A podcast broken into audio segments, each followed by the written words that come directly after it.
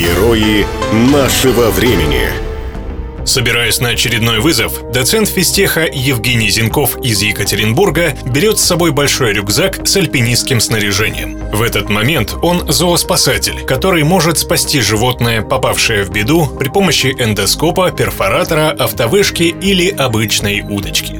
Евгений кивает настоящего посреди тротуара дедушку. За пять лет работы Евгений научился сходу определять своих клиентов по растерянному виду. Он подходит к дедушке, стоящему посреди тротуара. «Это вы звонили насчет собаки?» «Да-да, она там, на пустыре», – машет дедушка.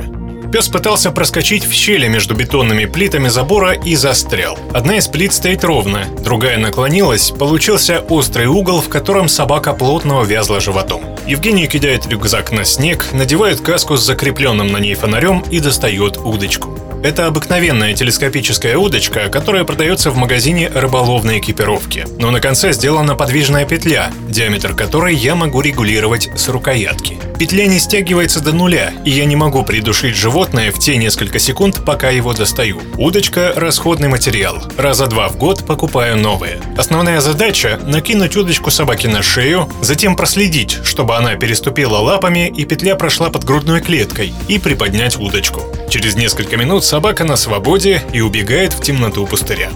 2013 год был для меня несчастливым. Умер кот, с которым мы прожили больше 10 лет. Я стал заглядывать на форум помощи животным.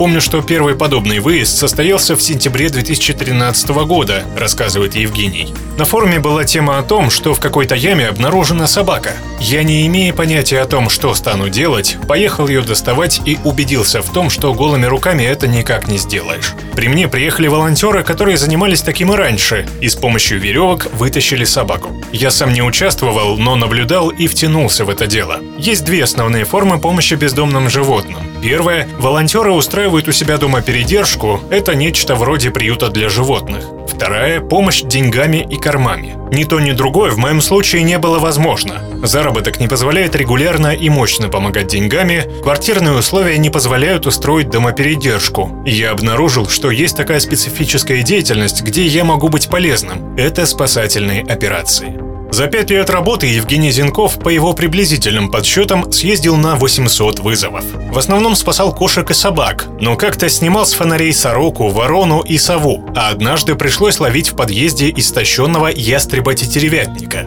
За это время пришла и слава. Свою вторую работу Евгений не афиширует, но коллеги из университета иногда рассказывают, что читали об очередном подвиге в новостях. Денег за спасение животных он не берет, может только согласиться на оплату такси.